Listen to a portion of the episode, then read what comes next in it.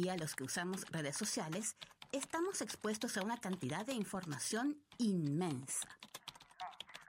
Sin embargo, muchas de ellas son de dudosa procedencia. No te creas todo lo que lees. Aprende a detectar noticias falsas, investiga la fuente, contrasta la información y no comparta sin antes verificar. Juntos podemos combatir la desinformación y construir una sociedad más informada y responsable. Es un mensaje de Modo Radio, programados contigo. Este 2023 vive Modo Radio, programados contigo.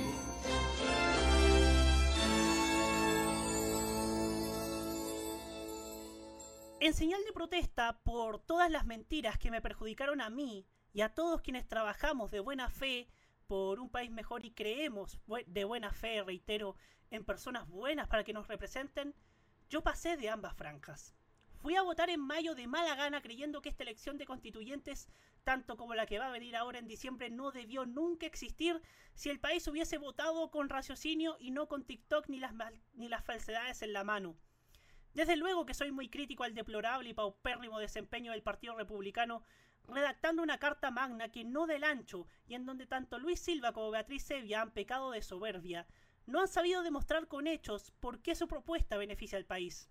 Al contrario, hay mucha incertidumbre sobre lo que pueda suceder en el remoto caso de que se apruebe.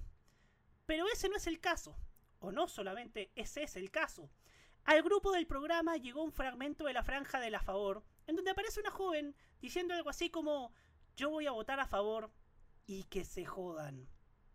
Cuando se acaban los argumentos y la metodología, se tiene que llegar al menosprecio por el adversario, a un ambiente de insulto, a la intolerancia lamentable del que solo los delfines de Cast nos pueden ofrecer. Pero lamentable es que ese que se jodan representa que son ellos. Quieren establecer sus retrógradas reglas y quienes buscamos un país justo e igualitario para todos, ¿tenemos que jodernos?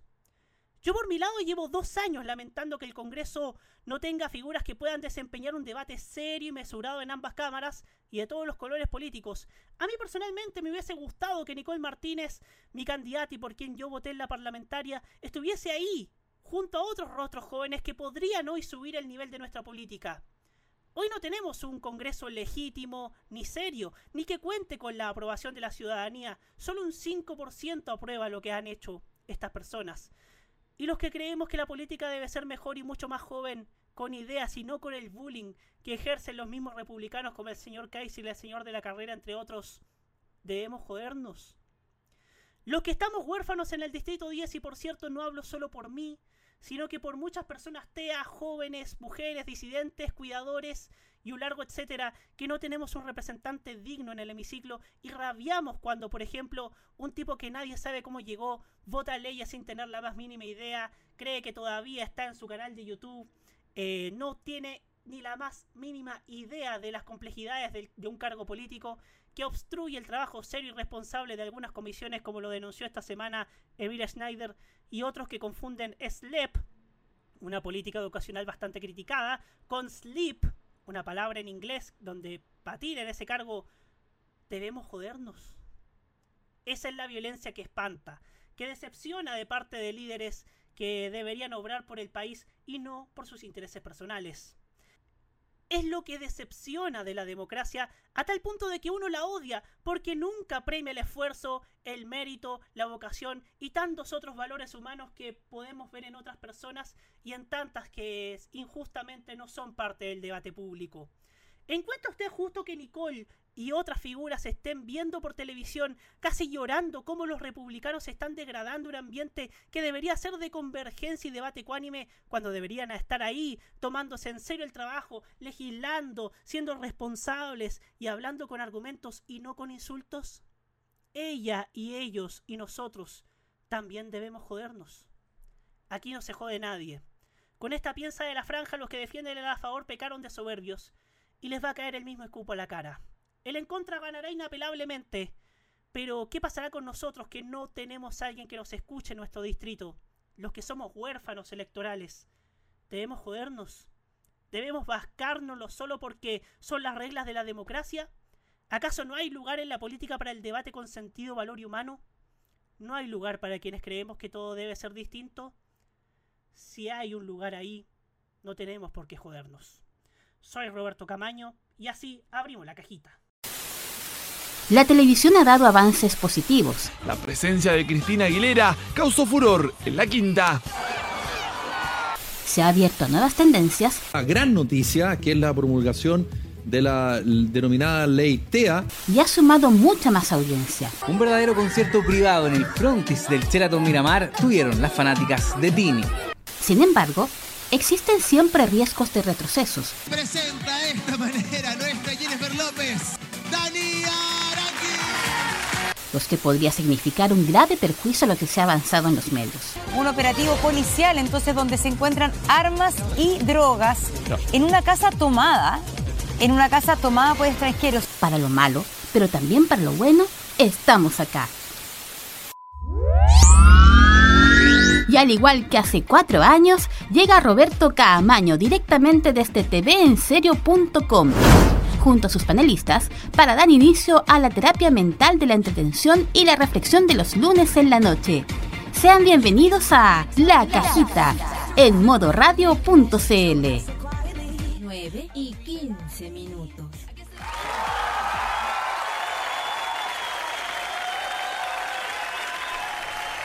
Estoy un poco congestionado. Se podrán entender que los cambios de temperatura son horribles, pésimos y bueno. Em, y bueno, pero aquí estamos nuevamente. Son las 21 horas con 16 minutos. Estamos un poco tarde. Un poco para, estar con ustedes. Pero ya estamos nuevamente en este programa donde, como hemos dicho en la, en la editorial, aquí no se jode nadie. Bienvenidos a un nuevo capítulo de la cajita que es modoradio.cl. hoy día estamos por fin terminando noviembre. Noviembre, oye, oye, ha sido tedioso noviembre, oye. Eh, uno, uno que se sobreestresa innecesariamente, otros que Estamos corriendo de un lado a otro para terminar los proyectos. La tele que por supuesto ha, tenido buenos elementos como ha sido la cobertura de los Juegos para Panamericanos que terminó ayer. Vamos a extrañar a Few sin duda. ¿ah? Vamos a extrañar a Few y vamos sin duda a extrañarlo mucho. Pero también nos deja una moraleja que hay que cuidar el entorno natural donde él vive. Y, y bueno, ¿qué podemos decir? Hoy día está de cumpleaños mi la reina, así que vayan nuestras felicitaciones para ella. Así que estuvimos, estuve, la entrevisté dos veces y sin duda un amor de persona. Nada de eso te diré. Estamos en el, por cierto, hoy día estamos en el capítulo 133, capítulo 133. Y no, no voy a poner el himno de Carabineros de Chile.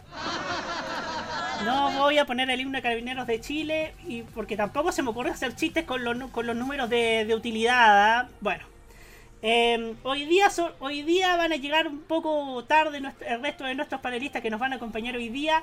Em, pero, pero por ahora, hoy día, desde el primer, desde, la primera Teletón, como dije, desde el primer minuto de este programa, hoy día nos acompaña Nicolás Eduardo López.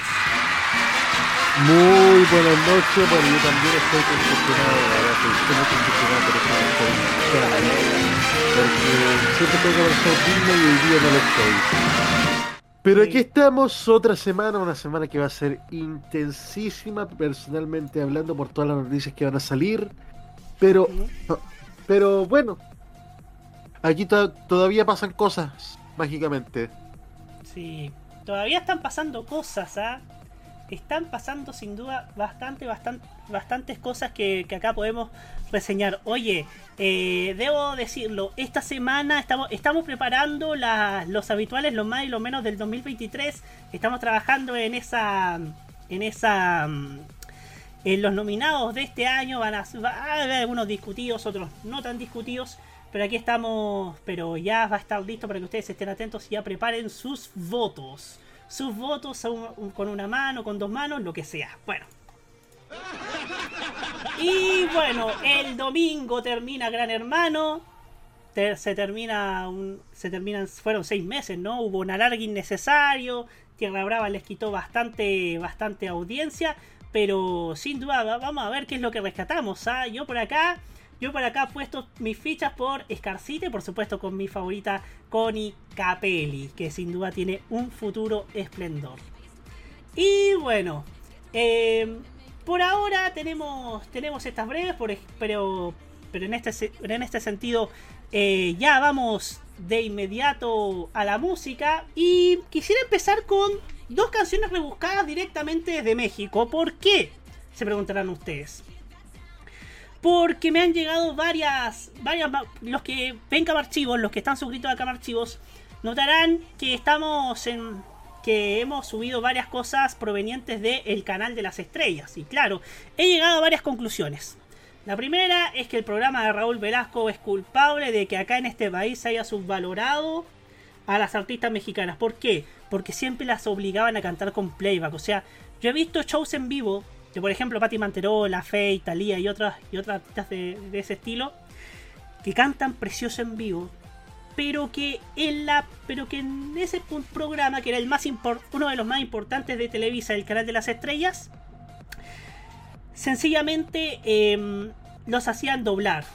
Estaba obligado, estaba obligado, estaban obligados a doblar prácticamente y, y lo mismo pasaba en el Festival de Acapulco y por eso se ate- y por eso también por las deficiencias vocales de Paulina Rubio se subvaloraban a las artistas de México. Y eso impidió, por, su- por cierto, que llegaran otras cantantes. Hay algunas que, que triunfaron acá y otras que tuvieron un efímero paso por el mercado de su país. Una de ellas son este grupo regiomontano que me apareció en un video del programa El fin de semana. Para los que no lo saben, Al fin de semana fue el programa que se creó tras el fin de siempre en domingo, que era mucho más dinámico, tenía más notas periodísticas y tenía obviamente shows. Obviamente con playback también, lamentable. Pero eh, me apareció esta canción que yo, que yo estuve buscando, no he parado de escuchar desde que subí ese video. Y está aquí con ustedes. Ellas tres con Luz de Luna. Y ya seguimos en la cajita para hablar del camino a la televisión digital. Ya.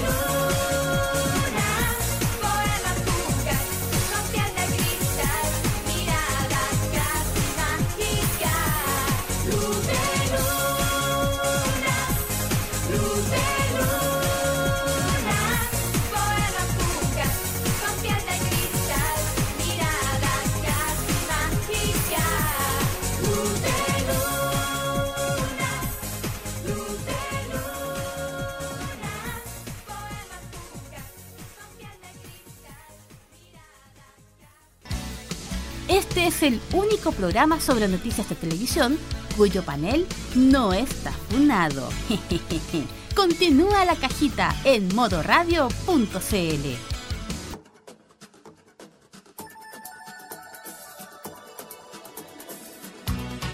9 y 25 minutos.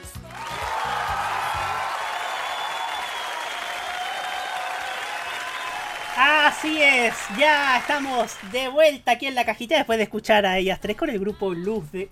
Perdón, escuchar al grupo Ellas tres con esta canción que se llama Luz de Luna que descubrí en uno de los tantos videos que me llegaron del, de XCW Televisión, el canal de las estrellas. Y, y saludamos por ejemplo a quien se integra a nuestra transmisión, Carlitos Pinto. Hola Carlitos.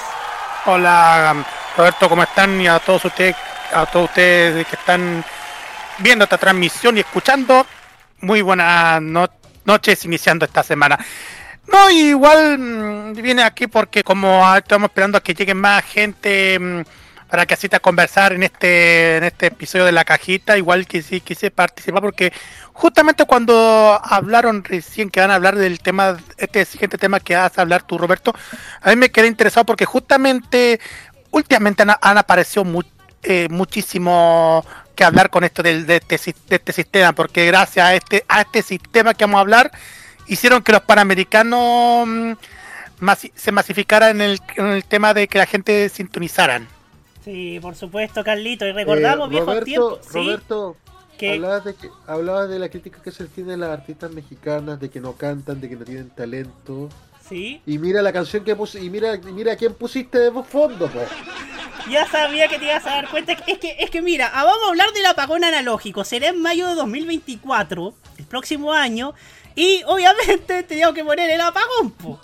Tenía que poner a la que menos talento tiene. Ese- esa, era la, esa era la reacción que yo quería provocar, fíjese. Esa era la reacción que yo quería provocar. Ah, Ya, va- va- vamos con, deja esa Ru- a Rusia teñida mediocre y parte con el tema. Ya parto con el tema. Si vamos a hablar, vamos, a hablar del apagón. ¿Y de qué apagón se hablará? Se preguntará usted. Del apagón analógico. Vamos a ver lo que nos dicen nuestros, nuestros amigos de, lindos de tvdaldía.cl. Que dice lo siguiente. Y aquí está. Gobierno pres- el gobierno tomó medidas. Saluda a la gente de Chitevea. Más eh, un chiste bastante, bastante, bastante eh, tebito. El gobierno presenta medidas para avanzar en la digitalización de la TV. Según cifras presentadas por las autoridades en abril del 2024, fecha que se estima el cierre del proceso de migración de la señal de TV analógica a la digital, el 98% de las concesiones de televisión serán digitales. En el marco de una nueva celebración del Día Mundial de la Televisión, que fue el pasado 21 y que además fue el aniversario del pase de UCB a TV+, el Ministerio de Transportes y Telecomunicaciones, el Ministerio de Secretaría General de Gobierno y Anatel dieron a conocer las diferentes medidas que se han tomado para apoyar el proceso de digitalización de la TV chilena, de cara al cese de las transmisiones de la señal de televisión análoga proyectada para abril de 2024. Como ministerio estamos apoyando activamente el proceso de digitalización de la televisión donde nadie se queda atrás y nos permita avanzar en justicia territorial acortando brechas de conectividad, entregando un servicio de, con calidad de imagen y de sonido, pero también democratizando este medio de comunicación ya que la TV digital abre posibilidad de la creación de nuevas señales y tecnologías. Afirmó el ministro de Transportes y Telecomunicaciones, Juan Carlos Muñoz. Saludo a Nico Metrazo que está en el patíbulo de los, de los funados. ¿ah? Asimismo, las autoridades realizaron un balance respecto al número de kits de televisión digital satelital entregados a la fecha por Anatel con el apoyo del gobierno y los municipios. En abril del próximo año, que se cumple el pla- plazo para pasar a la digitalización, vamos a tener un 98% de cobertura, muy cerca del 100%. En 2022 entregamos 10.000 kits digitales y este año vamos a terminar entregando 15.000 kits. Lo que implica varias cosas. Uno, que la televisión mejora en calidad, la imagen y el sonido mejoran considerablemente. Pero lo más importante es que permite democratizar el acceso a los canales a contar con mayor información y con una mirada más plural de los contenidos que se entregan, señaló la excelentísima ministra secretaria general de gobierno, Camila Vallejo Dowling. Ay, cabe recordar, cabe recordar que hace casi 10 años se promulgó la ley de televisión digital que tenía como objetivo principal transformar la forma en que se ve la televisión en Chile. Esto significa mejor calidad de imagen y sonido, pero por sobre todo mayor cantidad de canales disponibles de manera abierta y gratuita. La televisión sigue conectando a las familias de Chile. Estamos avanzando en el proceso de digitalización de la televisión, con el esfuerzo de los canales para llegar a todos los rincones del país, ahora de manera digital, con mejor calidad y más canales, así como también con la entrega de kits satelitales para zonas geográficamente aisladas. Estamos orgullosos del trabajo que han realizado los canales de Anatel con el apoyo de Subtel y las distintas municipalidades para seguir acompañando, informando y entreteniendo a las familias del país, agregó Pablo Vidal, presidente de Anatel. Una vez que se cumple el cese de la señal analógica programada para fines de 2024, Chile se convertirá en uno de los primeros países de Latinoamérica junto con Brasil, México y Costa Rica en finalizar su proceso de digitalización de la TV. Medidas de apoyo. Inicio de procedimiento consultivo para modificar normativa que establece las especificaciones técnicas a cumplir con el objetivo de incorporar una antena receptora TVD como dispositivo accesorio obligatorio al momento de comercializar televisores digitales en el país. Concurso público Subtel para subsidiar sistemas de transmisión para la televisión digital entre el 2023 y 2024, cuyo objetivo es apoyar las concesiones regionales, locales y comunitarias que requieren financiamiento para, para implementar un sistema de transmisión digital. Piloto de adelantamiento del apagado analógico con canales asociados a Arcatel y que cumple con los requerimientos establecidos en los artículos transitorios de la ley. Estrategia de apagado analógico controlado para los canales nacionales de televisión asociados a Anatel y un convenio entre el Ministerio de Transportes y Telecomunicaciones y el Consejo Nacional de Televisión para el fortalecimiento de la fiscalización de contenidos de la televisión digital. Pues bien, muchachos. ¿Qué podemos decir de la llegada, la inminente llegada de la televisión digital? No cabe duda que ha sido algo esperado, se dilató la promulgación, lo sabemos, fue bastante tedioso, hubo, hubo peleas boludas eh, entre los actores políticos de entonces, hubo también una injerencia de la FIFA donde no debía meterse también, y por supuesto también hubo bastantes, bastantes prórrogas pedidas por la gente de la Anatel y, la, y lo- los canales de televisión porque tenían porque no tenían dinero y todo y todas las cosas y bla bla bla bla bla. Si hubiesen invertido mejor las lucas no habrían no hubiera estado llorando la carta de que no habían de que no habrían de que no tienen plata para hacer la migración. Y ahora ¿cuál es el cuál es el panorama? Mucho mejor. TVN, Canal 3 y Chilevisión son los canales que más han abarcado señal, abarcado en las zonas de servicio hasta en los lugares más aislados. Aprende Mega, que, que obviamente nos renunció a algunas señales, obviamente por temas de costos, pues no que eran primer lugar en sintonía, que tenían buena rentabilidad y bla bla bla bla bla bla. Y qué decir al respecto. Eh, bueno, todos sabemos que la red está, está al 3 y al 4 y creo y creo que no pasa del apagón a esta altura. No, no están complicadísimos. Eh, eh, tienen los tienen los equipos los equipos de, de transmisores en la aduana y que no han podido no han podido instalarlos porque no podían pagar el aduanazo según leí en una en un reportaje. Pero no cabe duda, en definitiva, que ya la televisión digital es inminente después de tantos, tantos, tantos, tantos años, tantas prórrogas, tantas cosas y tantas, tantas, tantas, tantas, tantas postergaciones y tantas dimes y diretes que han ocurrido, pero que, pero que no cabe duda que en, dos- que en abril del 2024 vamos a tener por fin una televisión 100% digitalizada. ¿Qué dice usted. Carlitos Pinto? Bueno, eso es lo que voy a decirle, porque esto justamente era el, mo- era el momento. Porque si nos vamos a retroceder un tiempo, un tiempo así muy lejano, en el, la televisión digital se hablaba demasiado. Recordemos que mm, se habló ba- bastante sobre la televisión digital por allá en el año 2000 o 99, 2000, cuando la televisión nacional empezó a, a hacer sus primeras pruebas en transmisión y Canal 3 en el 97, sus primeras transmisiones de prueba en algunos despachos. Pero recientemente, el año 2007, se empezó a hablar del tema de la televisión digital. Justamente en el marco de los 50 años de televisión, se ha hablado mucho de la televisión digital. Y los canales empezaron a hacer señales de prueba en señales demostrativas. Ponte tú en el sistema y Brasil, norma brasileño-japonesa y otros en la norma estadounidense. Finalmente se optó en la norma en la norma brasileña japonesa, ya en 2014 tengo entendido. Pero hubieron tantas cuestiones. La televisión digital tenía que haberse lanzado justamente en 2010. Otros dicen que se iba a lanzar en 2011, 2012.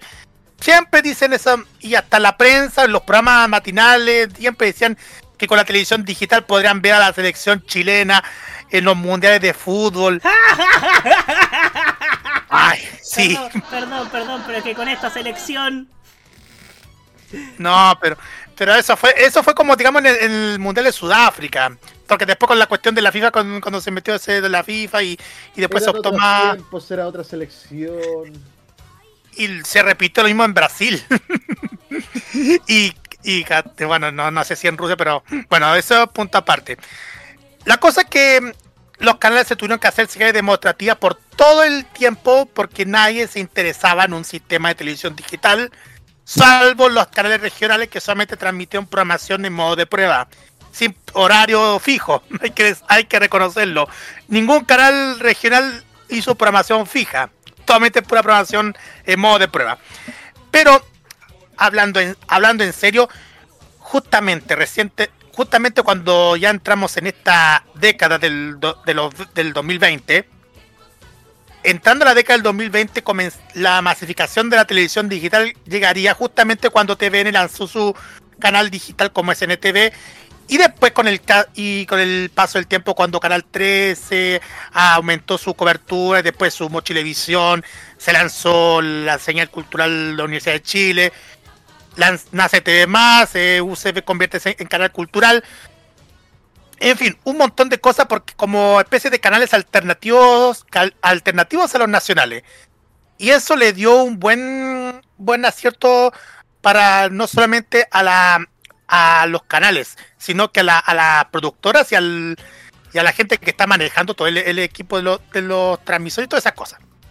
Ahora, ahora que tam- ahora que ya estamos a pronto de, la- de que llegue esto de la televisión digital en abril 2024, nos damos, damos cuenta que ya estamos logrando este gran paso gracias a una cosa. La televisación de los Juegos Panamericanos y los para Panamericanos que tuvimos.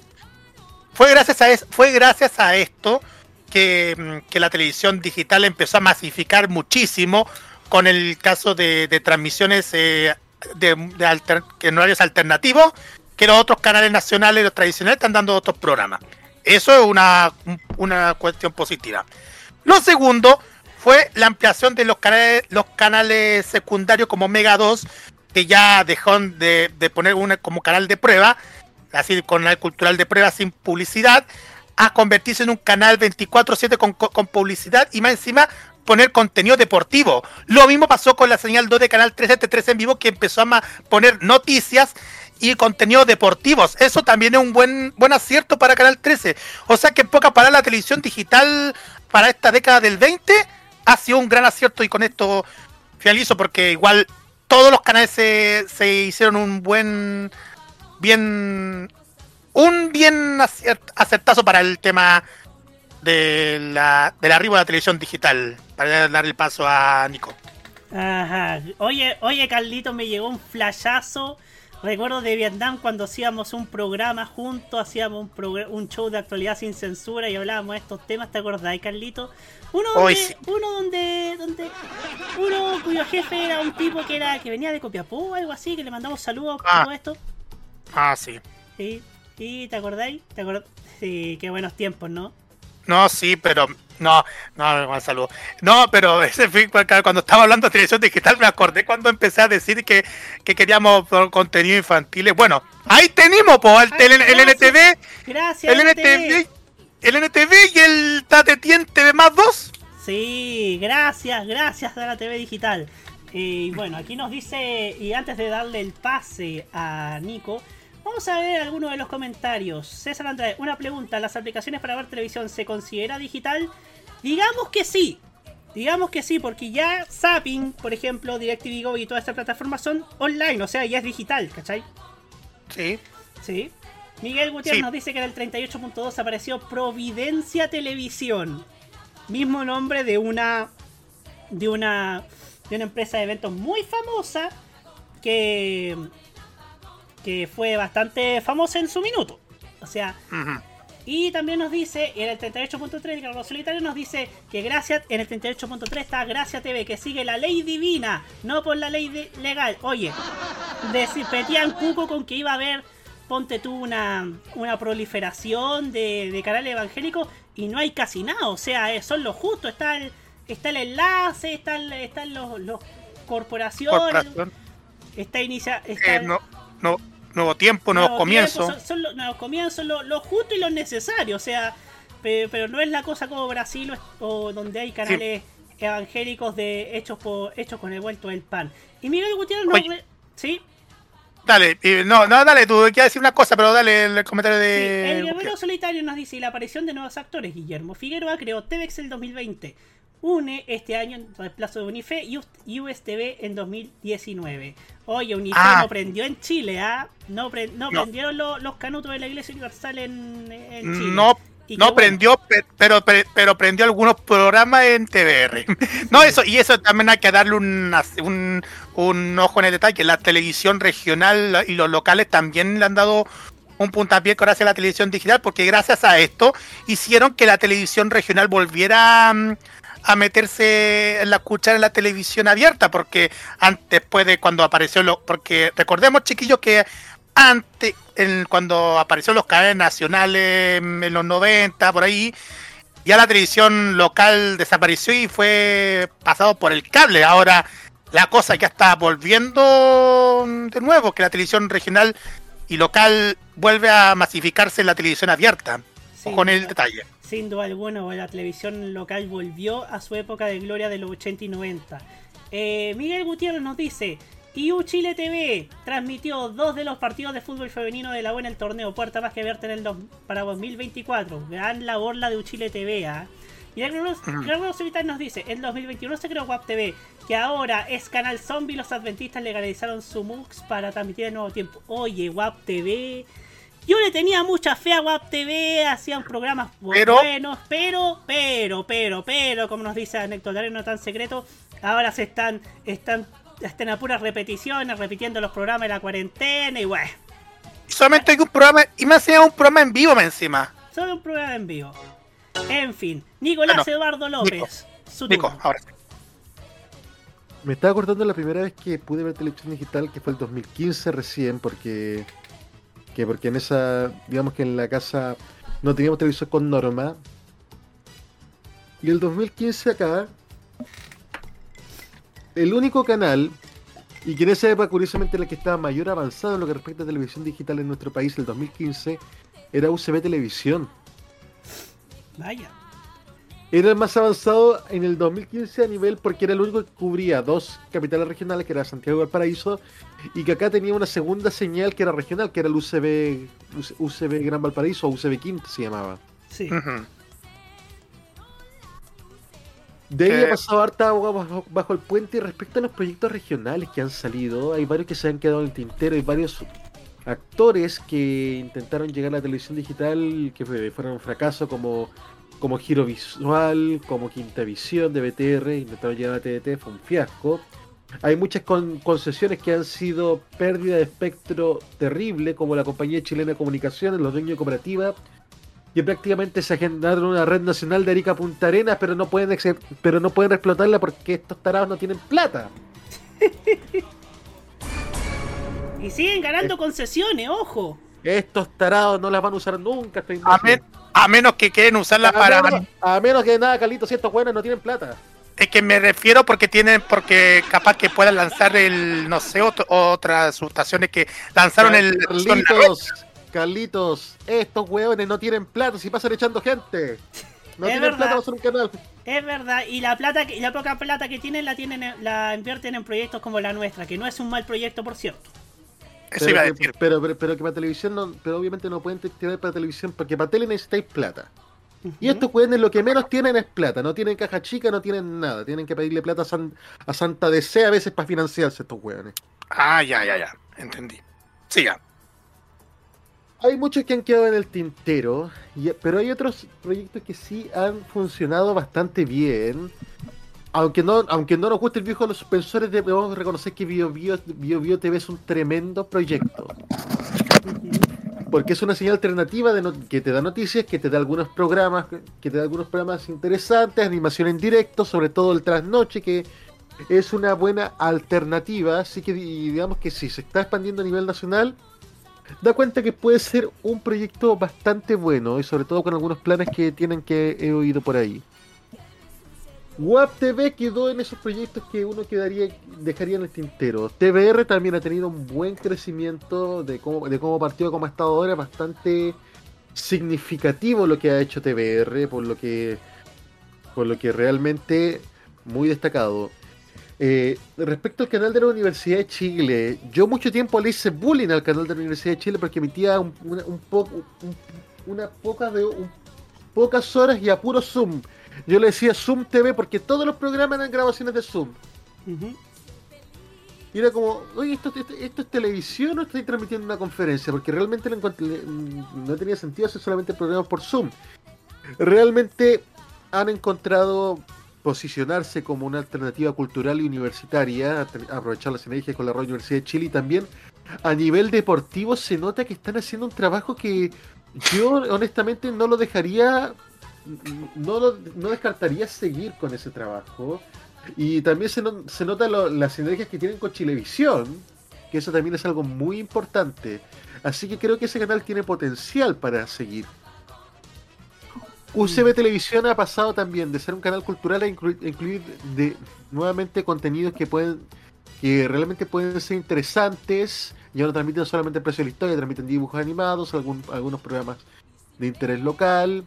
Así que realmente se está recuperando en parte la, la esencia del antiguo Canal 4 de Valparaíso. NTV era la famosa señal que todo el mundo, la señal infantil que todo el mundo esperaba de TVN, esa famosa señal cultural infantil, y tuvo que venir una pandemia para confirmar que esto podía funcionar. O sea, seamos sinceros, cabros, si nunca hubiese habido pandemia, NTV no hubiese existido nunca. Les digo al tiro.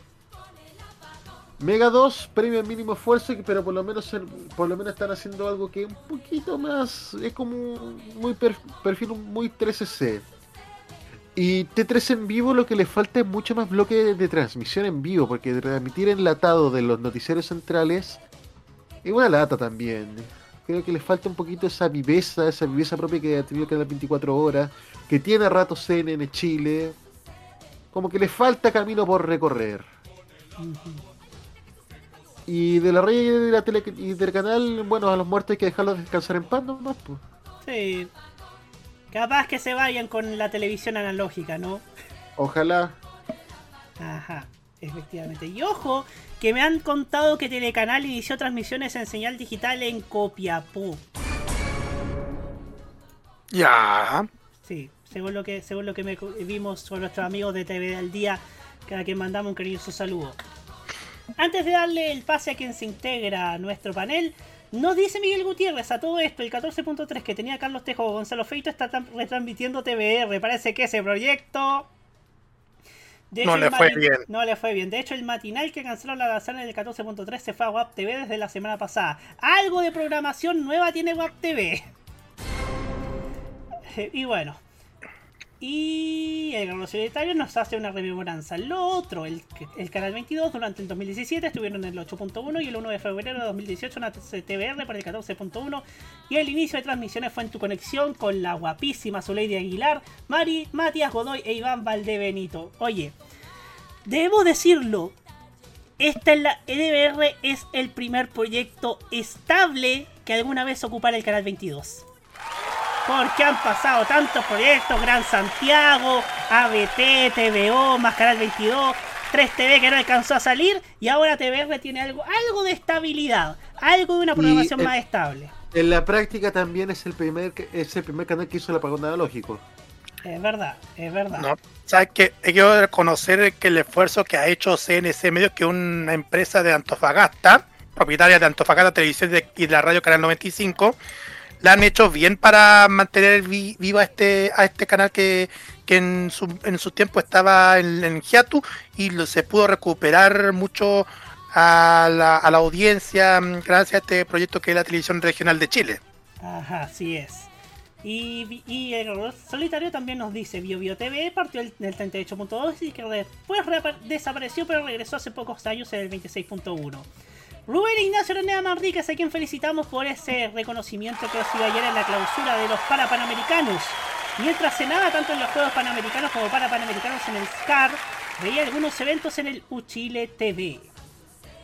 Miguel Gutiérrez nos dice, Uchile TV ha aprovechado bien los estudios de Machaz y Río Negro TV. Les adelanto que los partidos de fútbol femenino de la U van a continuar en 2024. Falta la firma nomás con Red Gold.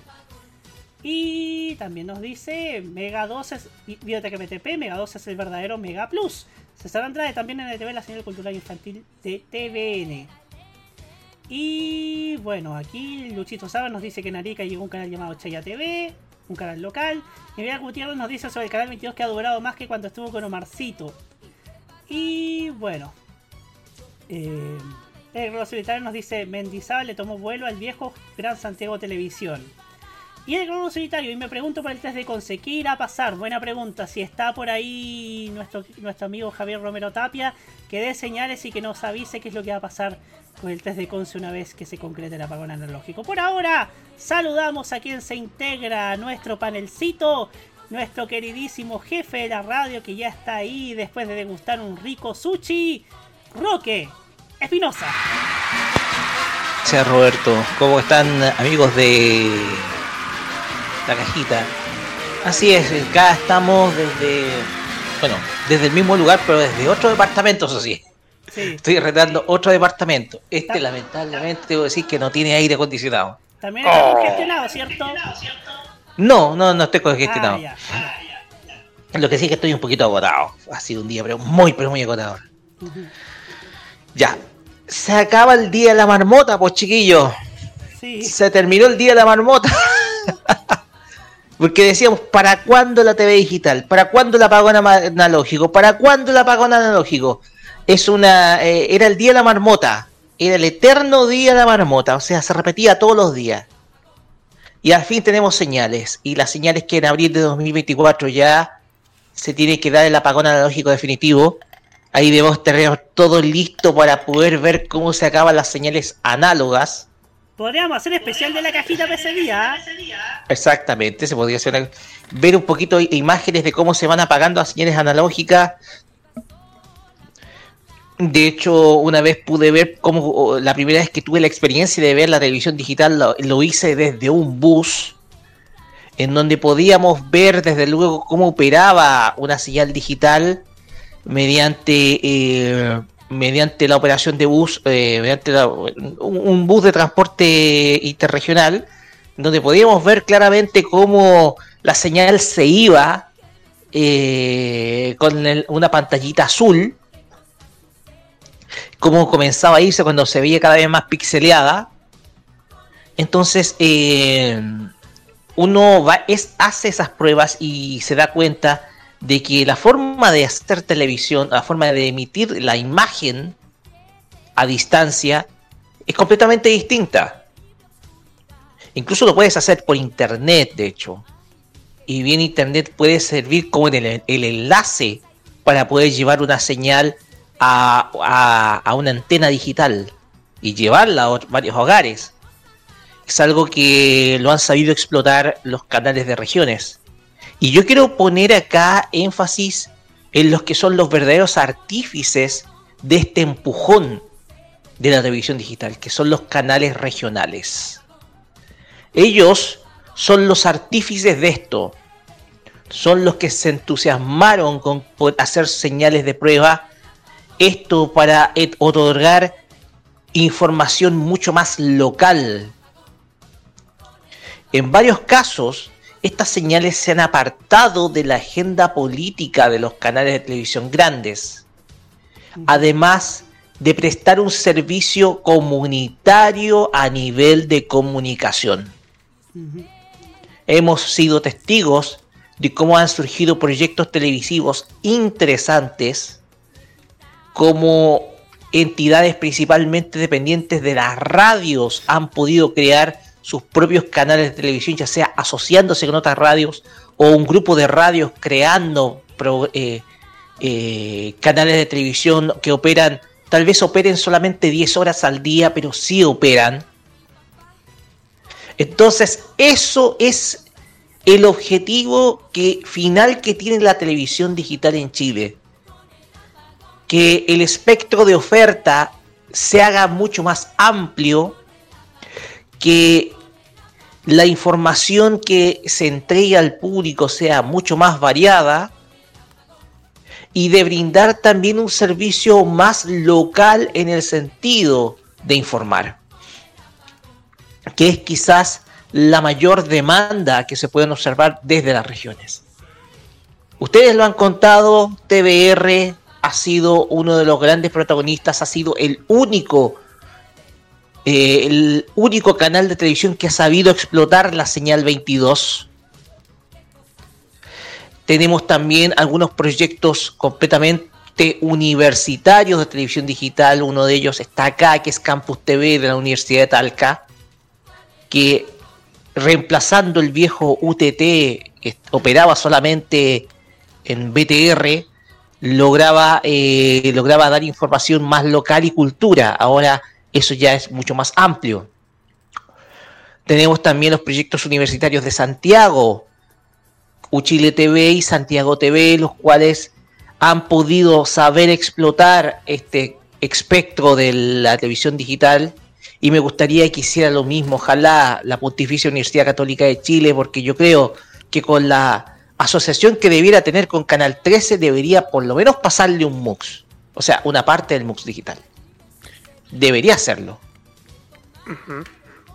Entonces, proyectos televisivos interesantes en regiones han podido desarrollarse.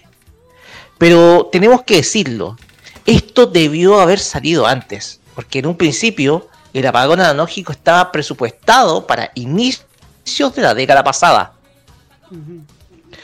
De hecho, la ley estaba lista y aquí tenemos que dar nombre del gran responsable responsable de este atraso de la televisión digital terrestre. Me refiero al expresidente Sebastián Piñera Echeñique, quien es el gran responsable de que la televisión digital terrestre tardara una década en poder ya implementarse completamente en nuestro país. Entonces, la cuestión acá es que esta mayor oferta con programación más local, más libre de las agendas políticas que siguen los canales grandes, con una programación orientada al público de cada una de las regiones, a la cultura e idiosincrasia de cada una de las regiones de nuestro país. Todo esto ha sido logro de empresas de comunicaciones regionales quienes se han atrevido a experimentar y han podido sacar con éxito diversos proyectos televisivos para la comunidad. Y en ese sentido, las gracias hay que dárselas a ellos, a estas empresas regionales de medios, quienes se han atrevido a llevar adelante estos proyectos televisivos, entre los que se encuentran por lo menos proyectos de la sexta región, porque yo siento que el tipógrafo se va a expandir en un futuro a la televisión digital, que Bienvenida TV también podría hacerse. Entonces, yo creo que el mérito de esto hay que dárselo a los medios de las regiones, a las empresas regionales de medios que se atrevieron a poder realizar estos experimentos y brindar una oferta distinta y muy necesaria de información a la que están dando los medios en Santiago. Muchas gracias, muchas gracias Roque Espinosa por esta nueva, por esta gran alocución que nos ha brindado en este, en este programa. También nos dice, mira quién apareció, apareció el Maños. El apagón analógico es para mejor, si no fuera por la TV digital no tendríamos el espacio que tienen ahora los canales digitales, sobre todo los regionales. Super VHS Music que se integra, les saludamos. Lo que no va a llegar a la TV digitalizada es la red y apagón será tanto analógico como digital. Al menos gracias a la TV digital pudimos conocer el HD en 2009 y 2010. Algunos editores también nos destaca que la frecuencia 22 UHF que dejó de existir con el apagón analógico. El Mayo nos dice que también existían planes de iniciar la TV digital terrestre a inicios de los 2000, pero se atrasaron con la elección de la norma y luego con los conflictos de intereses del brazos cortos. ¿Mm? Y Biblioteca BTP nos dice un caso curioso. En lo personal sé de un canal de TV regional que tenía emisiones digitales por bloques, pero que tuvo que digitalizarlo todo luego de que en Fiestas Patrias de 2019 un microbús le terminara botando su transmisor. Ahora, con la construcción de su nueva antena, ya emite solo por la TDT. Ese medio es el canal 2 de San Antonio, donde está ahora ni un En fin. Mensajero nos dice a todo esto, ¿creen que los canales grandes aprovechan de revivir señales locales regionales con programas propios? No creo, no creo. Para eso están los canales regionales que se crean en la ciudad, ¿no? En fin. Muchachos, eh, saludamos por cierto a quien, a quien está y que nuevamente se integra a esta transmisión, Constanza Ojeda, la Kira. Hola Kira. Hola, sí, buenas noches chiquillos. Era para de espectadora, pero ya me nombraste ya. No, que hola chiquillos, y vine un ratito a saludarlos, un lunes más, harto calor. me gusta porque ando con esta voz, la alergia. La alergia está, estamos todos en la misma, parece, ¿ah? la alergia está, está de la mejor, de, de la mejor que se puede decir. Eh, Así que, pues si me escuchan rara es por eso. Digo, gracias, señor Primavera, digo yo. No, y... y- ¿Qué onda? Nada, estoy con alergia.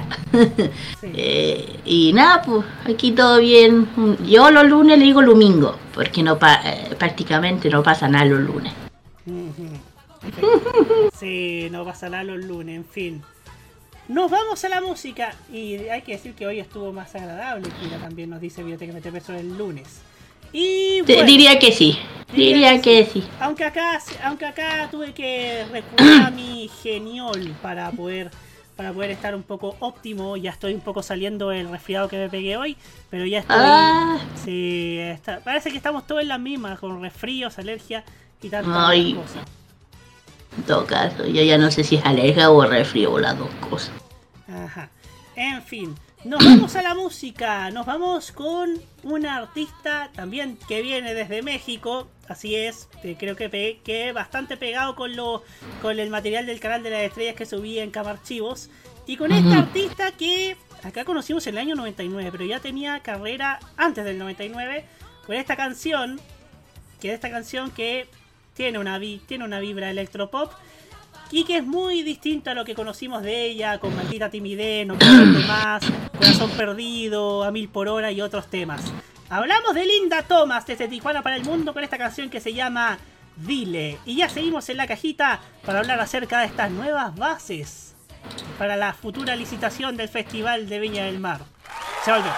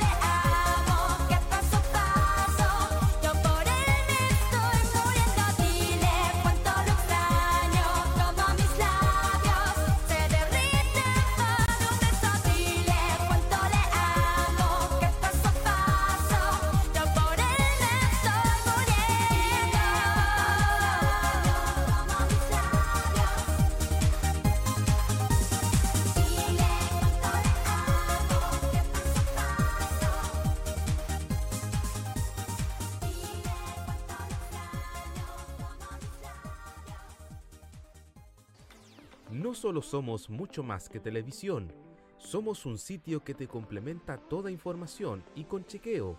Somos un programa en YouTube donde la libertad de crear, pensar y criticar con fundamentos es válido. Un programa radial donde tú puedes tener cabida. Un espacio multiplataforma donde informamos y reflexionamos. TVenserio.com Somos mucho más que televisión. Miles de VHS con valioso material televisivo año a año se van a la basura. Usted no los vote, dónelos. Camarchivos recibe tus cintas con archivos de televisión abierta y cable, estelares, concursos, películas, comerciales, shows musicales, eventos deportivos, de todo. ¿Estás interesado? Dónelos, véndelos o permútalos en camarchivos.gmail.com. Camarchivos, porque lo bueno une.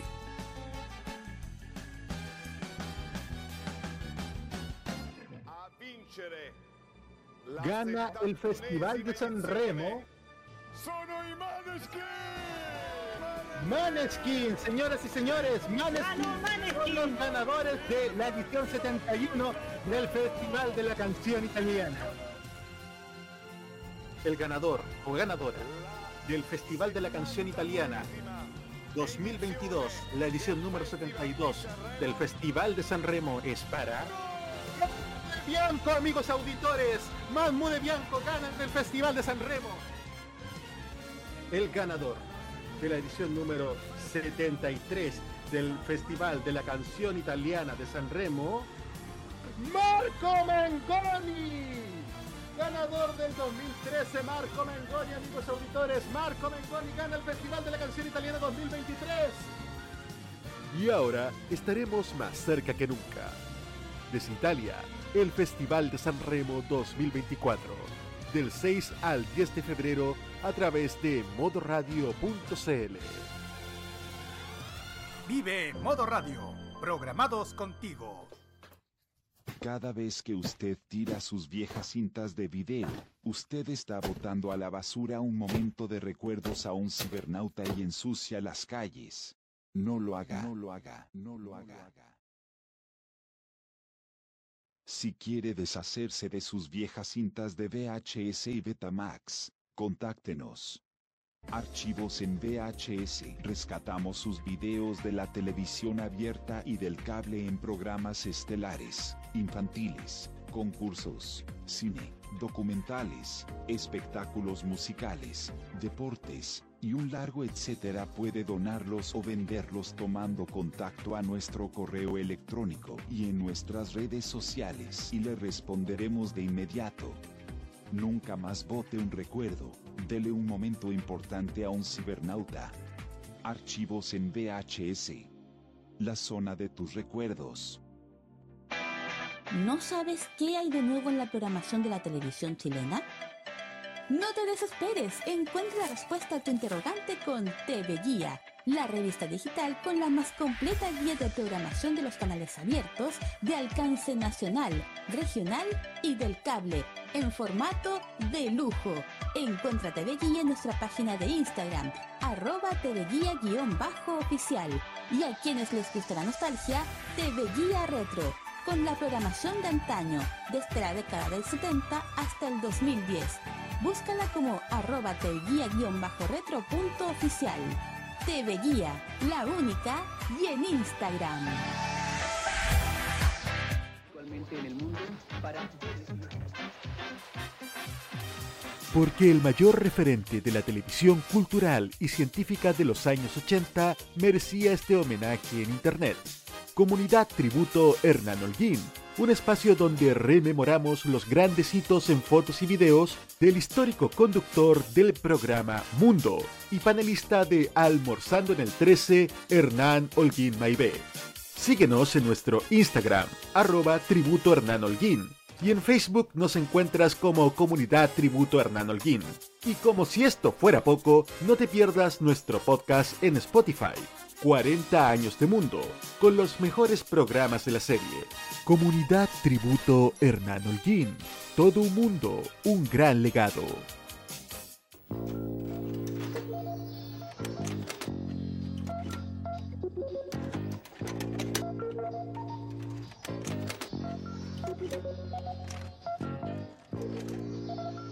Hay gente que rescata recuerdos.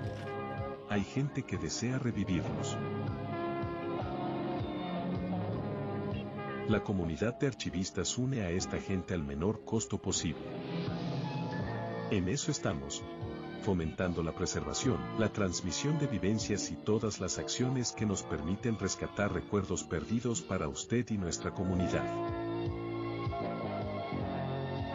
Comunidad de Archivistas, Acción para el Rescate. Hoy en día los que usamos redes sociales estamos expuestos a una cantidad de información inmensa. Sin embargo, muchas de ellas son de dudosa procedencia. No te creas todo lo que lees. Aprende a detectar noticias falsas, investiga la fuente, contrasta la información y no comparta sin antes verificar. Juntos podemos combatir la desinformación y construir una sociedad más informada y responsable. Es un mensaje de Modo Radio, programados contigo. Los recuerdos de la música son parte también de nuestra programación. Vive la nostalgia musical en modo radio. Programados contigo. Porque no somos los dueños de la verdad, sino los que te ayudan a reflexionar. Continúa la cajita en modoradio.cl. y 13 minutos.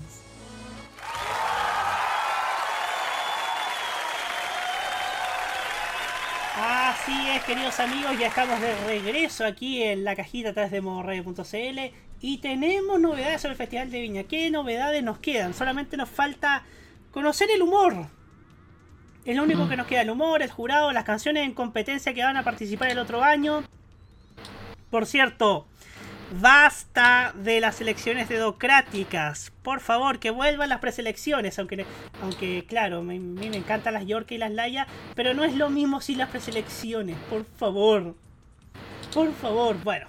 em, en fin. Muchachos, amigas y amigos. Estamos ya a puertas de, de una nueva licitación. Una licitación que ha estado bastante, bastante cuestionada por esta externalización a la productora Bizarro que ha traído bastante, bastantes problemas, por cierto. Y que sin duda, sin duda ha de- dejado mucho, mucho, mucho que desear a, a, a- juzgar por varios quienes han sido bastante críticos de Bizarro, entre los que, los que- se cuentan varias figuras. ¿Y qué tiene? Y esto es lo que nos va, nos tiene la próxima licitación del Festival de Viña del Mar. Según nos dice soy, soy Valparaíso.cl, menos de tres meses restan para que se lleve a cabo la última versión del Festival de Viña del Mar bajo la concesión de Canal 13, TVN y Disney, por lo que el municipio está avanzando en, en el diseño de la nueva licitación para el evento 2025-2028. El nuevo proceso licita- licitatorio busca cambiar el rumbo que el Festival de Viña ha tomado en los últimos años y que no gustan en la administración de la excelentísima Macarena Ripamonti ni al Consejo ¡Tamaño! Municipal, principalmente por la pérdida de vinculación del evento con la ciudadanía. En ese sentido, desde el Consejo existe consenso de que en que esta nueva concesión debe acercar el certamen a la comunidad. En esta línea, el edil Pablo González sostiene que debe haber un cambio de mirada respecto de cómo se hace el espectáculo. Ha sido un consenso de que el festival no solo tiene que ser una marca en sí, sino que tiene que ser una marca de la ciudad. Coincide al respecto el concejal Jorge Martínez Arroyo, quien apunta que se necesita tener una mayor vinculación con los artistas de la- con la ciudad de los artistas con la ciudad, perdón. Pablo González además apuntó contra Bizarro, la productora del festival desde 2028. Este debe ser el festival ¿2000 internacional. cuánto? La productora del festival desde 2018, dice. 2028 pelotudo. Sí, eh, ya, pero, ya, pero me perdonáis. No. Bueno. Eh, Pablo González además apuntó contra Bizarro, la productora del festival desde 2018. Este debe ser el Festival Internacional de la Canción, no el festival de una productora, estoy de acuerdo. No puede ser que nuestro limitante sea que los artistas necesiten firmar con una determinada productora para poder presentarse, según lo que señala el Mercurio de Valparaíso. ¿Qué decir al respecto? A ver, Yo en principio veía con muy buenos ojos a Bizarro. Recordemos que hicieron un excelente festival en 2018, el último de Chilevisión, pero se han ido degradando con el tiempo. Eh, concuerdo con la tesis del concejal Martínez, lindo apellido por cierto, que... ¡Amaño! Ya me... eh, que tiene que ver con, con que no con que es imposible que mm, que, el- que la contratación de artistas esté supeditada a una productora y que se dependa de exclusividades con cierta productora con esta productora en este caso Pizarro que ha tenido bastante bastante complicaciones por cierto eh, respecto al respecto a, esta, a estos artistas. O sea todo hubiese sido más democrático que fuese como antes. O sea que no, no, no corriese por, por parte de esta, de esta productora de eventos que me parece que en los últimos años, según lo que hemos conocido durante la complicada versión organizativa, ha dejado bastante que desear. Y no solamente eso, me em, también estas condiciones que se le han dado a la prensa, que se han denunciado debidamente en diversos medios, me parece que, que es bueno que, el- que la alcaldesa junto con el consejo compartan esta visión de que eh, Bizarro ha restado más que sumado respecto a lo, a lo que es el Festival de Viña. Y ahora vamos a dar el pase a nuestro panel, partiendo por Nicolás Eduardo López. No exagero si digo que la concesión de TVN, Canal 13 y Disney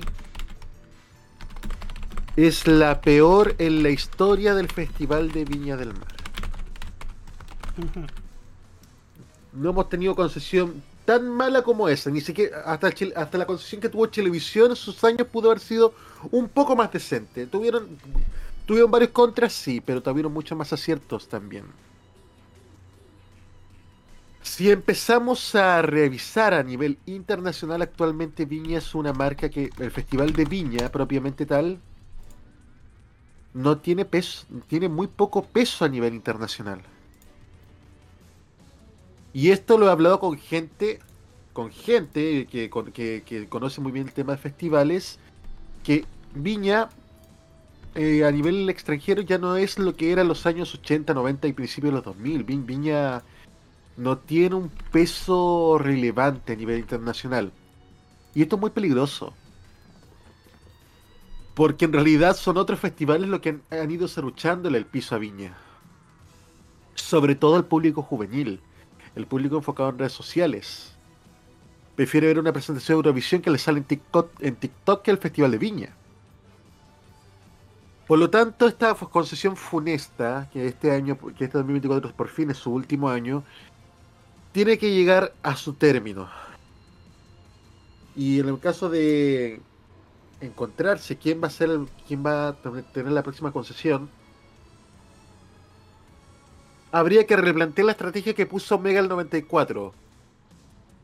Mega, Megavisión el 94 dijo que Viña iba a salir al mundo, ahora Viña tiene que volver al mundo.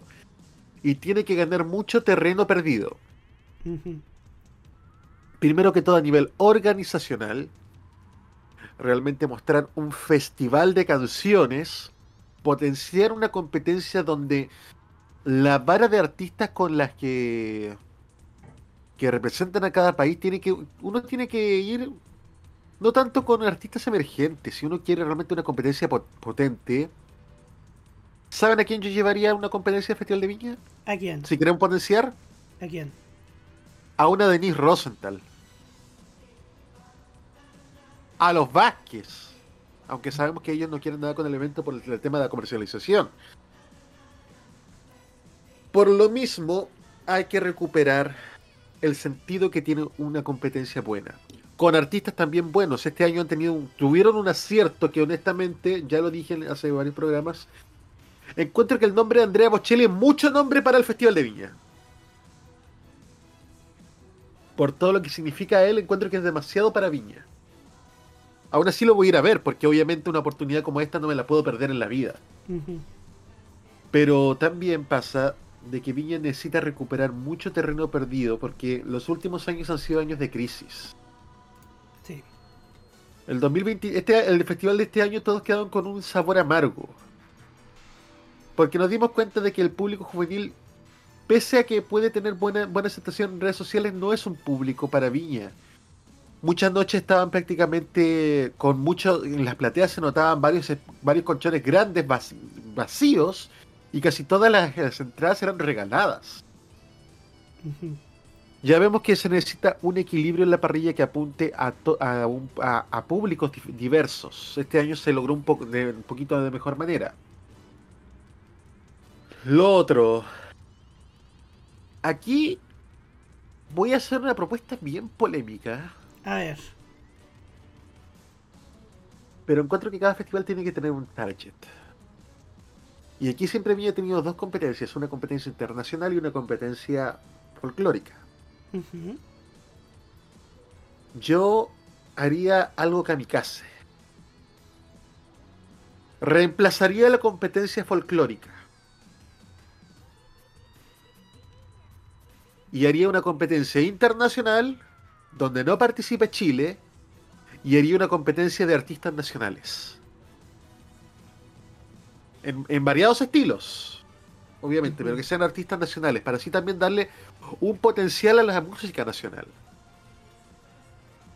Encuentro que la música folclórica chilena y latinoamericana tiene que tener también su espacio, pero siento que el escenario del Patagual de Olmué es una, es un- es una tribuna mucho me- mejor para ellos.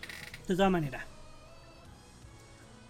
Por lo mismo, yo apuesto a sacar del mapa completamente Bizarro. Viña no quiere Bizarro. La actual administración no quiere a. La pregunta es, ¿quién va a ser, quién podría hacerse cargo de un festival sin un convidado de piedra y en las condiciones en las que está Viña donde necesitan reposicionarse? Eso sería. Muchas gracias, Nicolás Eduardo López. Em, yo creo, y, re- y coincido en varios puntos en lo que ha dicho acá Nicolás, que acá Bizarro ha. Acá Bizarro ha pecado mucho de soberbio, claro, me han, nos han dicho que, que han marginado a medios pequeños, medios que incluso tenían también la, la, cumplían con ciertas métricas, pero que aún así quedaron fuera inexplicablemente. Y en ese sentido, Bizarro ha sido. no ha dado el ancho y además. Y además, la, el abanico de artistas que pueden venir al festival solo está supeditado a los que traiga o los que están contratados por Bizarro, los que están trabajando con Bizarro en los conciertos en el Movistar Arena o en tantas otras o en tanta otro, otra instancia. Eh, yo no tengo nada contra la parrilla juvenil.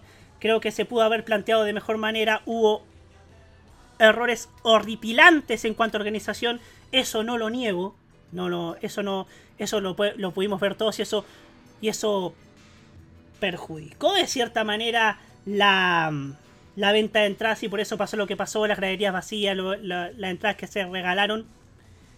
Y creo yo que un mejor, un, un, un canal mejor, de la mano de una empresa, no sé, ponte tu Paramount, que, que tiene a Pluto TV, tiene a Paramount Plus. No hay que dejar de, de lado los servicios de streaming, porque creo yo que si en el remoto caso de que vuelva a Chilevisión, creo yo que debe, sin duda, sin, sin duda aprovechar ese abanico de Pluto TV y Paramount y además Chilevisión eh, hoy con Paramount está mejor posicionado que la primera vez que tuvo el festival. Yo lo veo como una opción. Mega, no sé si sea tan opción. ¿Qué, qué creen? ¿El loco Pepe animando? No. No, esta weá no puede ser. En fin. No, pero el problema de Mega es que tiene la principal. Tiene el rostro femenino que creo que le viene perfecto a Viña. Dorian Bailer. Pero no- sí, pero no tiene nadie más. No tiene nadie más. O sea, ¿a quién vaya a poner? ¿A Neme? No, no, po, un, no, po, no podéis poner a la Karen y otra. Perdón, a otro. Ah, ya. Ya, pero no, insisto. Si Chilevisión quiere Viña, por mucho que la Diana sea un aporte en Chilevisión, creo que necesitan levantar grúa. Como lo hicieron en el 2011. Sí. Levantar grúas. No cabe duda. Eh, Y esa, grúa la tienen, y esa grúa la tienen que llevar a Vicuña Maquena 1348. Sí, 1370, como decían en la, en la, en la antigua. En la antigua inicio de transmisiones. Y vamos a leer algunos de los comentarios. César Andrade nos dice: Parece que lo que dijo Nico Eduardo sobre las veces en que Canal 13 y TVN han sido malas, la primera vez que hubo esta alianza fue buena en los dos primeros años y mal en los dos últimos. Creo que acá también se cumple el canon. O sea, no sé si, si los dos primeros fueron. Mira, el primero no me gustó mucho. El segundo sí, con todo lo que significó el estallido también. Pero el último tuvo tuvo la partida juvenil que fue polémica, pero que, que al menos funcionó. No funcionó el organizativo. Este año hay más, más variedad, pero no creo. Pero temo que se repitan los mismos problemas organizativos. Y también nos dice eh, eh, respecto a Super VHS Music, ya las cosas han cambiado para Viña en Decadencia, al Festival de Música Folclórica Internacional. Y Matías Muñoz Werner nos dice el problema de Mega Televisión es que le faltan rostros. Sí, acá, acá coincide con López, nuestro amigo del Maños. Y por supuesto ahí tenemos tenemos otra. Y acá también César Andrade nos, nos propone la alianza Mega Televisión. ¿Será factible? No lo creo, porque sí, porque son dos canales que se pelean por el liderazgo en la sintonía. Y honestamente, honestamente no los veo juntos por ahora. Roque Espinosa, su turno. Gracias, Roberto. Yo tuve conversaciones con algunas personas de que se han dedicado a cubrir viña históricamente. No voy a decir quiénes son. Y los rumores apuntan a lo mismo. Que este próximo año van a continuar las restricciones a la prensa menor. Que se va a continuar con este esquema de acreditaciones de parte de tres comunicaciones. Que no van a haber cambios significativos, de hecho probablemente no haya ninguno. Y en donde Bizarro nuevamente tome la sartén por el mango de la parrilla del festival otra vez y de la producción también. Yo creo que lo que tiene que hacer Viña, en primer lugar, es volver a su esencia. Volver a la producción de la mano de los canales de televisión. Y no hacerlo con las productoras externas que han demostrado que demostrado no entender lo que es Viña. Pudimos ver eh, el pasado festival este año que lamentablemente, como lo dijo Nicolás, se vieron casos en donde eh, algunas gradas, de algunos hubieron espacios, sobre todo en la Quinta Vergara.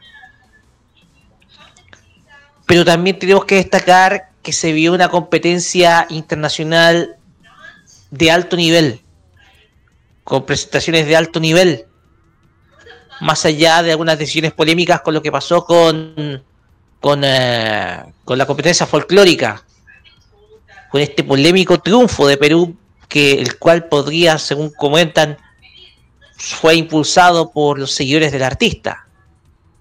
Si no me equivoco, Milena Walton, ¿se llama? Sí, Milena Wharton.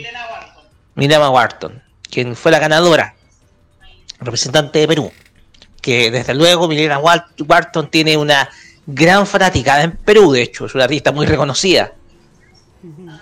Entonces, podemos ver de que ese contraste respecto a cómo se elevó el nivel de la competencia internacional, pero también tenemos que darnos cuenta de que yo pienso que Viña no puede ser 100% juvenil, tiene que ser diversificado en términos de, de, de noches. Porque yo siento que nos falta, si bien viene Andrea Bocelli, nos falta un artista de peso. Nos falta un artista de peso. Nos falta un artista de peso. Entonces, yo siento que hay algo que le hace falta a Viña para que pueda ser atractivo en términos de en términos de espectáculo, espectáculo musical. También tenemos que agregar la polémica la polémica lamentable de la orquesta. De hecho, yo dejo la invitación mañana a las 22 horas a que escuchen el programa de Segundo Fernández, que va a pasar por nuestra radio también. Porque ahí, largo y tendido, Carlos Figueroa va a contar la verdad. Y se los digo porque va a contar la verdad. De hecho, tuve acceso a la entrevista antes que todo y va a contar la verdad de lo que sucedió. La verdad de lo que sucedió. Y lo mucho que tuvo que ver Bizarro en esa decisión de quitar la orquesta, de reintegrarla y cómo Carlos Figueroa pagó pagó eh, cómo le pagaron perdón a Carlos Figueroa con una vendetta. Igual como lo hacen las mafias. Lo digo lo digo así porque la forma como trataron a Carlos Figueroa fue completamente lamentable. Y en ese sentido a Bizarro hay que sacarlo del festival. Bizarro es como las sociedades anónimas deportivas, son el cáncer. Bizarro es el cáncer del festival, digámoslo. No podemos, tenemos que ser unánimes al decirlo, aunque nos cueste ciertas coberturas, pero hay que, hay que decirlo. Bizarro es el cáncer de Viña. La municipalidad no lo quiere y coincido. Lo que, lo que hicieron Canal 13 y TVN durante esta licitación es muy pobre, muy pobre, en comparación con los cuatro últimos años de Chilevisión. O por lo menos los últimos tres años de Chilevisión, yo diría. Sí. Los últimos tres años de Chilevisión fueron magníficos. Ahí se notó que Warner, en su momento, cuando Chilevisión estaba bajo la propiedad de Warner, logró hacer bien las cosas en torno a ofrecer una parrilla diversificada y elevar un poco más la competencia internacional y mejorar la coanimación porque vimos a Carolina de Moraz pasar de menos a más. Y yo no entiendo por qué Carolina de Moraz está fuera de las pantallas televisivas, siendo que es un rostro, pero muy, pero muy bueno para cualquier canal. Entonces, lo que está haciendo Canal 13 y TVN en esta, en esta oportunidad ha sido decepcionante, decepcionante. Este es yo creo que el sentido común obedecerá a que este año no vuelvan a ganar la concesión.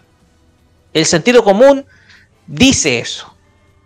Y el sentido común obedece que quien debe transmitir el festival es Chilevisión de nuevo y solo.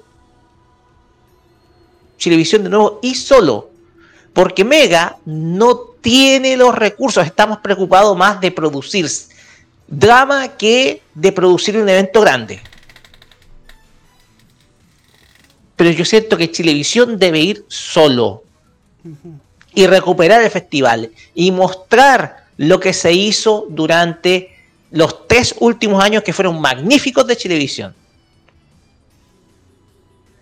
Eso es lo que yo siento que se tiene que hacer y eso es lo que yo espero porque Viña lamentablemente se está convirtiendo ya no en el festival de todos los chilenos, sino en el festival de una productora. Eso nomás. Muchas gracias. Muchas gracias, Roque Espinosa. Y sí, y sí, eh, se ha subvalorado a Chilevisión, pero los últimos tres años de Chilevisión han sido bastante buenos con, con, con Warner. Y ahora con Paramount, creo yo que correrían con cierta ventaja. Como bien dijo Roque, a eso sumémosle que Mega no tiene ningún proyecto de entretención. O sea, ¿qué ha hecho Mega de entretención en todo este tiempo? La cabaña, pero nada más. O sea, eh, están enfocados en vender drama, drama, drama en novelas, drama político, cualquier tipo de drama. Chilevisión tiene más recorrido en tema de entretención. Lo vemos con Gran Hermano, lo vemos con El Yo Soy, lo vemos con TV Chile, lo vemos con Talento Chileno, lo vemos con con tantos productos de entretenimiento que, no ha, que ha sido su fuerte de televisión, creo yo. Y acá... Yo siento... Ahora bien, Roberto, para complementar, hay figuras que tienen que reconsiderar eh, si quieren hacer las cosas bien, yo hablo directamente de Carlos Valencia, porque yo siento que si quiere hacer las cosas bien Televisión, Carlos Valencia va a tener que reconsiderar algunas cosas. Y segundo lugar, no pueden volver a llamar a Alex Hernández. No pueden. Lo sé de muy buena fuente. Pero Alex Hernández también ha sido un conspirador para sacar la orquesta del Festival de Viña. Uh, Lo sé, lo supe por ahí. uh. Entonces, tienen que, tiene que haber sangre nueva en la producción del evento. Si es que Chilevisión quiere volver a tener el Festival de Viña, tiene que haber sangre nueva en la producción. Porque yo siento que rostro, en términos de rostros femeninos, ¿a quién podrían llamar de rostros femeninos? Yo pienso que Diana Boloco es, está, está indicada. Y el otro, obviamente, tiene que ser Julián Elfenbein. O sea, Julián Elfenbein yo creo que tiene el carisma para poder animar el Festival de Viña. Te lo digo. Muchas gracias, Roque Espinosa, por esta acotación. Y mientras aquí el Rosso Italia concuerda con ustedes, Televisión debe transmitir el festival solo, obviamente con la ayuda de Paramount Plus y Pluto TV. Y claro, claro, aquí nos, pregu- nos pregunta sobre lo que aquí. Bueno, Videoteca MTP nos dice, en esto tengo una teoría, los artistas que son de peso le hacen el quita viña porque primero cobran mucho más de lo que exigen y segundo no están de acuerdo con que televisen sus shows. ¡Ojo! Hay artistas contemporáneos que hacen shows, que ofrecen shows especialmente para eventos televisados. Lo vimos con Cristina Aguilera, cuyo show duró alrededor de una hora, una hora y cuarto, y funcionó completamente. Fue uno de los. Fue el show musical más visto del, certamen. O sea. Y además fue un ganar-ganar. Cristina Aguilera se mostró simpatía. eh, hizo un show a a lo diva pop norteamericana. O sea, de calidad, de peso. Y además. Se, y además se ganó el cariño de Chile, no solamente en el, en el Viña, en el Movistar Arena, fue un tremendo, tremendo show. Y, y- claro, hay otras, hay otras figuras que también te hacen show especialmente para festivales televisados, así que no veo ningún problema en aquello. Super VHS Music nos dice, hay gente de 3860 que no conocen a Peso Pluma que están en Viña, el festival solo se enfoca a vender publicidad en las redes sociales y traer artistas juveniles que son tendencia de Spotify. Es que hay que pensar otra cosa. Hoy día los jóvenes no ven televisión por la televisión por la manera tradicional, por la manera lineal. Se sabe, lo sabemos todos y eso ha causado graves problemas, ha causado miles de cosas y prejuicios en las que uno puede adherir o no. Entonces, el streaming, querámoslo o no, es el futuro. El streaming es lo que se lleva hoy día. Por algo Chilevisión hoy día está enfo- enfocándose en Pluto TV, eh, enfocándose sus energías también en Paramount Plus, en todo lo que, todo lo que es la, la montaña de entretenimientos y, sabemos por qué TVN eh, ha ido también con TVN Play. Ahora, no sé en qué estará ese asunto de esa renovación del, del rating de Cantar Bob que va que planea ver el visionado por las plataformas digitales. ¿Cuál, ¿En qué habrá quedado todo eso? No sé si eso que cabrá en el en el sueño de los justos, como dice Hugo Cárez Navarro, que no ha podido que no ha podido estar con nosotros. Le mandamos un cariñoso saludo. Pero creo en eso, creo que acá no hay que menospreciar el streaming, no hay que menospreciar la audiencia juvenil, pero sí hay que darle, hay que, sí concuerdo en que hay que darle más diversidad, que todos estén, estén cierto representados, ¿no? Y claro, esto es un tema de debate. Después de 2020, después de marzo de 2024, va a barajar y dar de nuevo qué canales correrán con ventaja. Obviamente lo vamos a seguir todo por acá. Obviamente lo, usted lo va a poder leer en TV en serio. Y por supuesto, ahí estaremos contando todo, todo, todito. Pues bien, nos vamos a la música y nos vamos con el tema de Martín, que no, ha querido- que no está hoy día con nosotros, pero que nos dejó igualmente una presentación. Vamos ahí.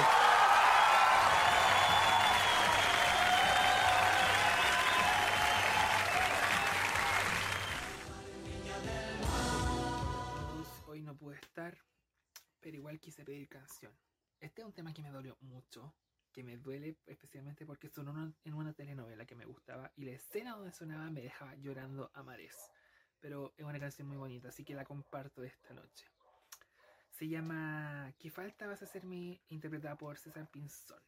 Disfrútenla. ¿Qué falta vas a hacerme la mañana al recordar que te me has ido? Pensar en ti y darlo todo por vencido, vencido. Tengo tus cosas por si vuelves a venir. ¿Qué falta vas a hacerme cuando me pregunten por ti y no conteste? Cuando no sepa qué decir y que me cueste, mucho me cueste tener tus cosas por si vuelves a venir. Mi amor, te extraño. Sé que ahora estás conmigo, aunque no estés junto a mí. Yo oigo tu voz por todos lados. Me quedo con lo que aprendí de ti. y Tu recuerdo siempre vivirá en mí. Tu recuerdo siempre vivirá en mí.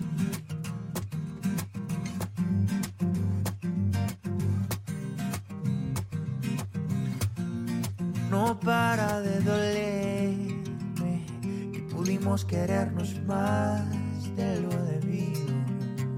Y me quedé con no saber que hubiese sido, ay, que hubiese sido.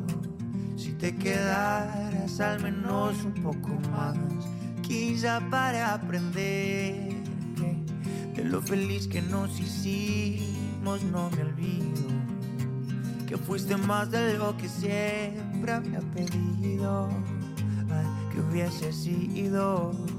Si te quedaras al menos un poco más. Amor, te extraño. Sé que ahora estás conmigo, aunque no estés junto a mí. Yo oigo tu voz por todos lados. Me quedo con lo que aprendí de ti. Y tu recuerdo siempre vivirá en mí. Y tu recuerdo siempre vivirá en mí. Me quedo con lo que aprendí de ti y tu recuerdo siempre vivirá en mí. Y tu recuerdo siempre vivirá en mí.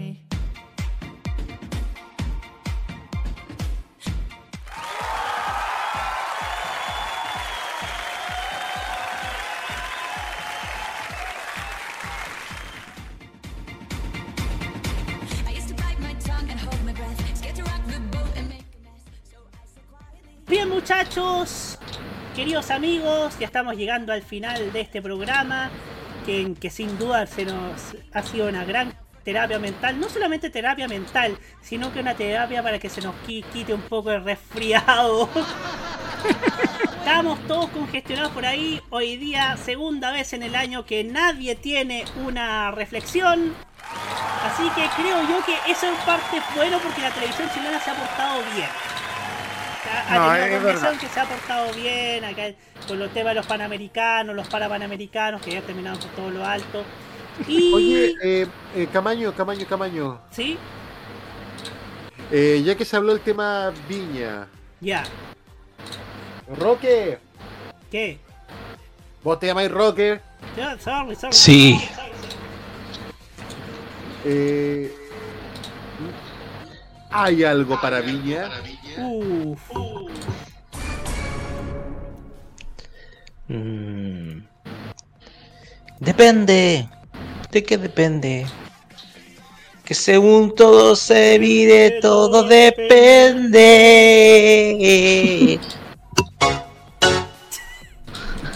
Ay, Dios.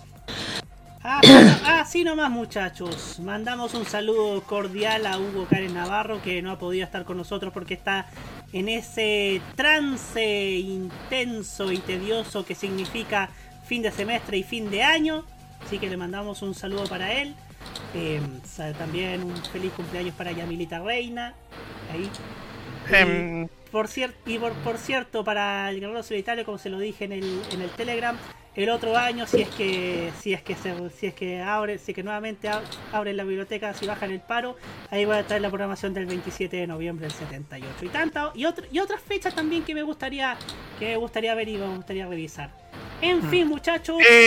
Em, hay que recordar lo que de la programación de, de esta No, semana. eso, lo hace- eh, eso es patrimonio de tolerancia cerdo En todos los programas siempre Gracias por eh, Carlos, ya, termine nomás el programa. Eh, terminemos, Ah, nomás el programa. terminemos nomás el programa. Bueno, en fin, muchachos, ha sido todo por hoy en la cajita. Eh, les dejo, les dejo también el mensaje. Este domingo tendremos los nominados de los más y los menos del 2023. ¡Oh! Así que la tradición de TV en serio que, que nuevamente se hace presente para esta para cerrar como corresponde este año. Así que esto fue la cajita por este año. Nos vemos la próxima semana. Gracias Nico, gracias Roque, gracias Kira que estuvo que estuvo en nuestra en nuestra en nuestro palco. Gracias Carlitos Pinto y nos encontramos la próxima semana en esta terapia mental llamada a la cajita en modo radio. Chao, chao. Cuídense, nos vemos. Muy buenas noches.